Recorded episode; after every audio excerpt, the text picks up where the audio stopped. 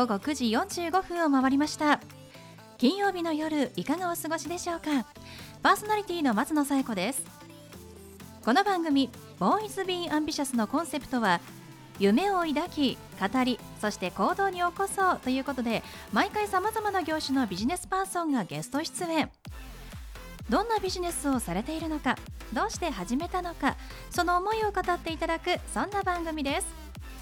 さあそして私と一緒に番組をお届けするのは柴田法務会計事務所の柴田純一先生です。先生よろしくお願いします。よろしくお願いします。柴田先生私最近、はい、とっても衝撃的なことがありましてあら何でしょうか。あの今年の3月にですね、はい、iPhone12 を買ったばかりなのに、はい、つい先日、はい、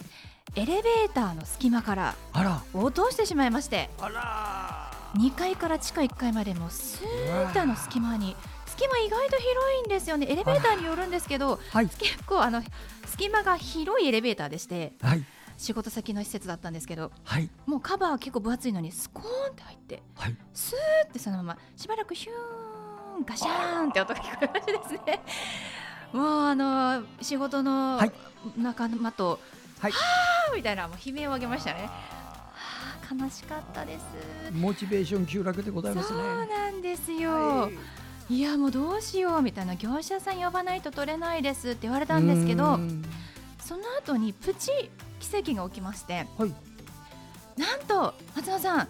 今日たまたまエレベーターの定期点検で業者さん来るんですこの後って言われてすごい奇跡お姉さん持ってますよって言われて持ってるんだか持ってないんだかわからないんですけど、まあ、そんなの衝撃的なことがありまして、はい、無事ね手元に帰ってきたんですが、はい、あのちょっと使い物に、ね、ならなかったのでつい先日、はい、最新版の iPhone13、13を買いました。ピンクがね可愛いのが手に入ったから、えー、まあいいかとちょっとね、はい、プラスに受け止めましたけれども、はい、皆さんあのエレベーターにはくれぐれも気をつけてください。気をつけましょうね はい、それでは第87回ボーイズビーアンビシャススタートです。この番組は遺言相続専門の行政書士柴田法務会計事務所の提供でお送りします。それでは先生今夜のゲストのご紹介をお願いします。はい今夜のゲストはピタットハウス巣鴨店株式会社朝日設計企画の代表取締役社長です。松岡秀則さんです。松岡さんこんばんは。こんばんは。よろしくお願いします。よろしくお願いいたします。えー、さて松岡さんピタットハウスの巣鴨店でもいらっしゃって別にえっ、ー、と会社もあるんですね。株式会社朝日設計企画ということですけれどもまずばり何のお仕事をしていらっしゃる会社ですか？はいえー、私どもですねあの山手線巣鴨徒歩1分のところであの町いわゆる町の不動産屋をやらせていただいております。駅近の不動産屋さんとい。うことですね、はい、このピタットハウスという名前もあり別の名前もあるっていうのはどういう仕組みになってるんですか？はい。まあ、簡単に言いますとあのお酒屋さんがセブンイレブンになるように、まあ、いわゆる看板を貸してもらってるような状態というようなですから朝日設計企画っていうのがその商業登記上のあの名前という形になります。そうなんですね。はい、え松岡さんこの不動産業に携わって長いんですか？はい、えー、ちょうど17年目になります。もう長く不動産屋さんとして街の中にいらっしゃるわけですね。はいでもどうして松岡さんこう不動産業をやろうかなと思われたんですか？そうですね、まあ、あのいわゆる私の新卒で実は設計事務所に入って、はい、であのでいわゆる私の父の設計事務所に戻ってきましたらその戻った時になぜか不動産が始まっていて。まあ、あの偶然出会ったって言った方がいいでしょうか。あそうなんですね。でもお父様がもともとその設計事務所をされていた社長様でいらっしゃって、はいはいでも大学卒業後は別の松岡さんは別の設計事務所にお勤めになってたんですね。はい、あでもやっぱりこうお父様となんかこう似たようなと言いますか同じ道を進む何かこう決められてたんですか？初めから。そうですね。やっぱりこう自然とやっぱり自分の父親の仕事というか方向性にやっぱりなんかこう向いていってしまう傾向というのがあるんですかね。自然と自然と。お父様の背中を追いかけ。というふうな感じかな。そうなんですね、はい、じゃあそこに対してこう、まあ、会社を継ぐというのは特に抵抗もなく。本当に継いだっていうか社長になったのは最近なんでそうですか。それなりにやっぱりこう心の準備とかいろいろ長く時間かかったのかな。と思います同じ道には進んだけれどもその継ぐか継がないかっていうのはやっぱりちょっと心の中の準備が必要だったんですね。まあ、やっぱり実際その社長になるっていうのはやっぱりすべてをやっぱり背負うっていう意味もあるので、えー、なかなかこう簡単にはやるよっていうのは やるだと思う。がありますね。いやでも、うん、継いでくださったということはお父様も嬉しかったでしょうね。ありがとうございます。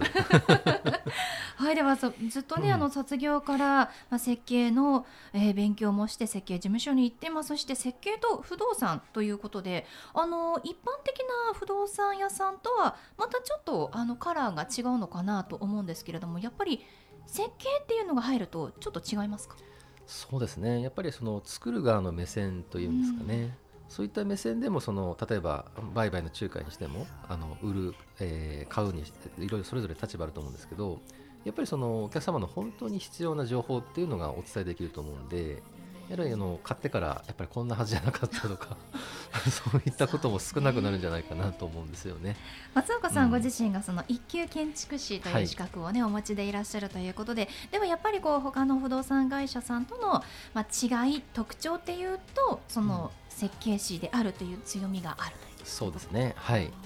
具体的にそのどのようなアドバイスができるんですか？そうですね。例えばその先ほど申し上げたように仲介の場合ですとその作る側からの目線。で例えば今度はその、まあ、私ども賃貸管理とかもやってるんですけども例えばオーナー様が現在所有している建物。で今後どういったことがこの建物に想定されるかとかそういったこともですね、まあ、実際図面とか現地調査をしてまあ、すぐその場でお答えできるというんですかね。まあ、実際ですとオーナー様か不動産会社がじゃあその調査会社を依頼してっていう風な形になると思うんですけども、はい、もうすぐその場であのお答えできるんで。あそれは強いですね、うん、ありがたい、すぐその場でプロの意見が聞けるというのはやっぱり大きな強みですよね。うん。はい、柴田先生も結構あの不動産見てこられたかもしれないですけれども、はい。何かこうプロの意見で役に立った情報とかってありましたか、うん、あの不動産は、うん、私もこの金融機関にいてね銀行ローンの担保をつけたり、はい、いろんなことで他県持って免許更新。今はねもう5年に一遍だからよかったけど昔ももっと短かったんですね。せわしなくずっとやってたんです。が奥が深すぎんの。だからみんなねあのちょいとした雑誌読んで、えーあのこう知ったかぶりする人いるんだけどものすごく奥が深いからちゃんとしたところで聞かないとねあのやけどする人多いですよ。そうですよね。特に本当にお家はね、うん、一生の高い買い物ですから、うん、買うときにちゃんと一級建築士の、うん、建築士としてのアドバイスがもらえるっていうのはありがたいですよね、ありがとうございます、はい、でもこのコロナ禍において不動産の世界も少し変化があったかなとは思うんですが何か変わったことっていうのはありましたか？そうですね。やっぱりあのご存知かもしれませんがあのリモートワークですとかリモート事業っていうことがあの盛んに行われていることになりまして、はい、やっぱりあの、えー、賃貸の自然の来店の方というのが非常に減ったっていうのがまず一つありますね。すね。はい。まあ、それはもう遠隔でオンラインをつないでというふうに移行していかれたんですか、うん、その傾向が出てますね。そうなんですね、うん、まあ、オンラインのメリットといえば遠方でもまあ気軽にもう話が聞けるというのもありますけれども、はい、やっぱりそういうのも増えましたか？そうですねやはりそうなんですね、まあ、ちょこちょこね、うん、落ち着いてきましたのでこのまま本当に落ち着いてくれればいいなと思いますけれどもね。ね、ではそんな松岡さんに最後お聞きしますが、うん、松岡さんの夢は何ですか？はい。えーとですね、私どものやっている取り組みというのはやはりあの、まあ、いわゆるお客様に満足していただいて究極的にはあの空き家対策をやってると思うんですよ。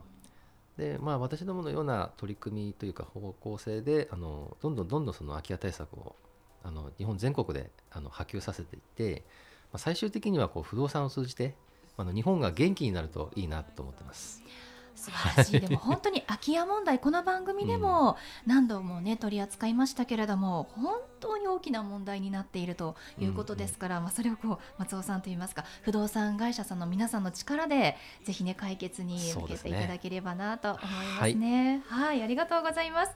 ということで本日のゲストはピタッとハウス巣鴨店株式会社朝日設計企画代表取締役社長の松岡秀則さんでした。松岡さんどうもありがとうございました。ありがとうございました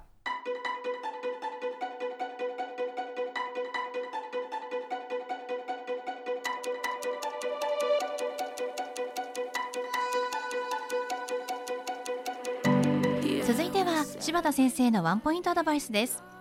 では先生今日はどんなお話をしてくださるんでしょうか？はい、えー、遺言相続専門の行政書士の柴田でございまして私のあの主たる仕事というのは遺言書の原案を作るというのがね主に長くやっているお仕事でその他に遺産分割協議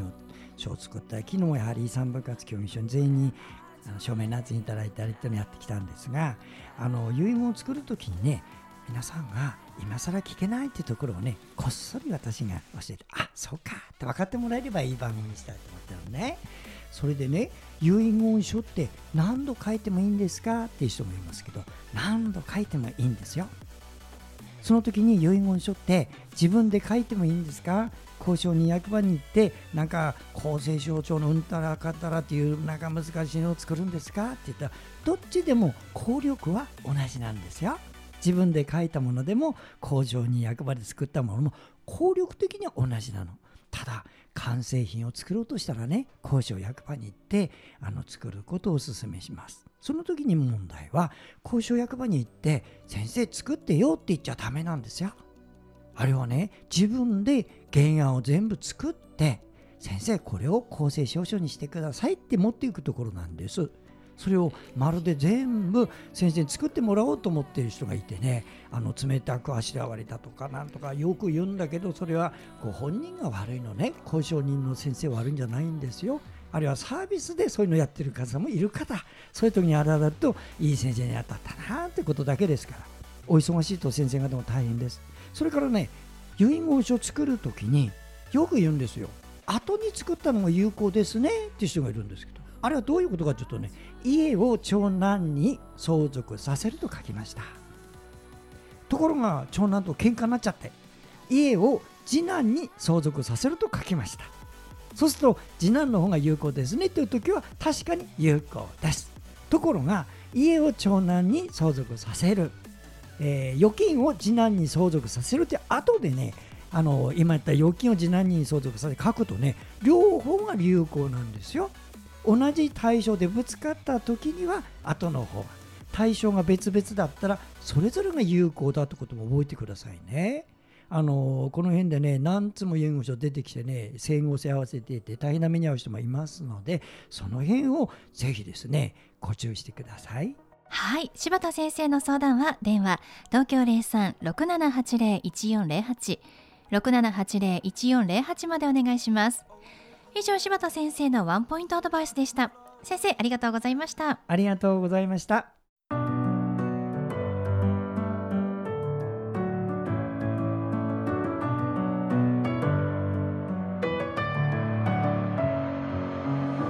はいということでお送りしてきましたボーイズビーアンビシャスいかがでしたでしょうか？本日のゲストはピタットハウス巣鴨店株式会社朝日設計企画代表取締役社長松岡秀則さんでした。えー、こちらは都営三田線の巣鴨駅からですね。すぐ近くにありますね。JR 巣鴨駅からも本当にほど近い、えー、ところにあります不動産屋さん。町の不動産屋さんということです。松岡さんご自身が一級建築士の資格をお持ちということですので本当に一流のプロの目から見たアドバイスが受けられるということですので不動産の売買などを考えていらっしゃる方ぜひピタッとハウス巣鴨店足をお運びください。それではまた来週この時間にお会いしましょう。お相手は松野紗友子と。柴田純一でした。それではさようなら。さようなら